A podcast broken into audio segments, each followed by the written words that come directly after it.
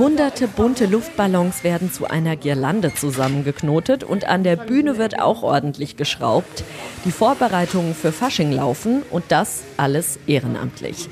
Ich bin Nina Roth, schönen guten Tag und diese ehrenamtliche Arbeit will der Vogelsbergkreis jetzt besonders unterstützen. Ich bin zu Gast beim Kultur- und Sportverein Oberseiberten-Roth bei Ulrich Stein. Edwin Volp ist der erste Vorsitzende.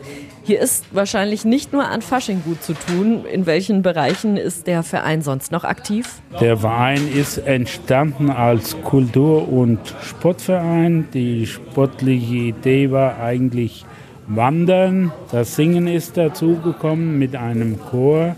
Es kam eine Faschingsabteilung dazu, was insgesamt das Dorfleben immer bereichert hat. Und damit das so bleibt und die Vereine auch in Zukunft gut aufgestellt sind für Fasching und andere Veranstaltungen, bietet der Vogelsbergkreis ab März Seminare an. Da geht es um Steuern, um Social Media und, und, und.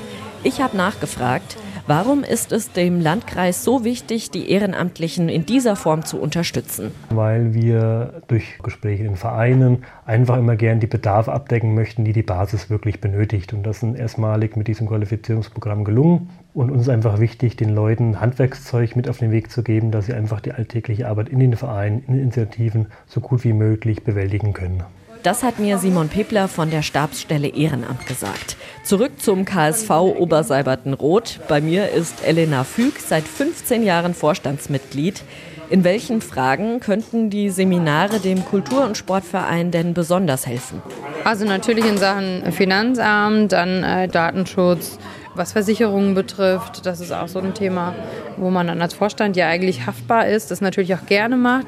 Aber diese Haftungsfragen und auch dieses ganze äh, rechtliche, da sind wir eigentlich ziemlich allein auf weiter Flur. Und das will der Vogelsbergkreis jetzt ändern. Ab März gibt es entsprechende Seminare für Ehrenamtliche und das Programm wird unter anderem auch vom Land Hessen gefördert. Nina Roth aus Oberseiberten-Roth bei Ulrichstein im Vogelsberg.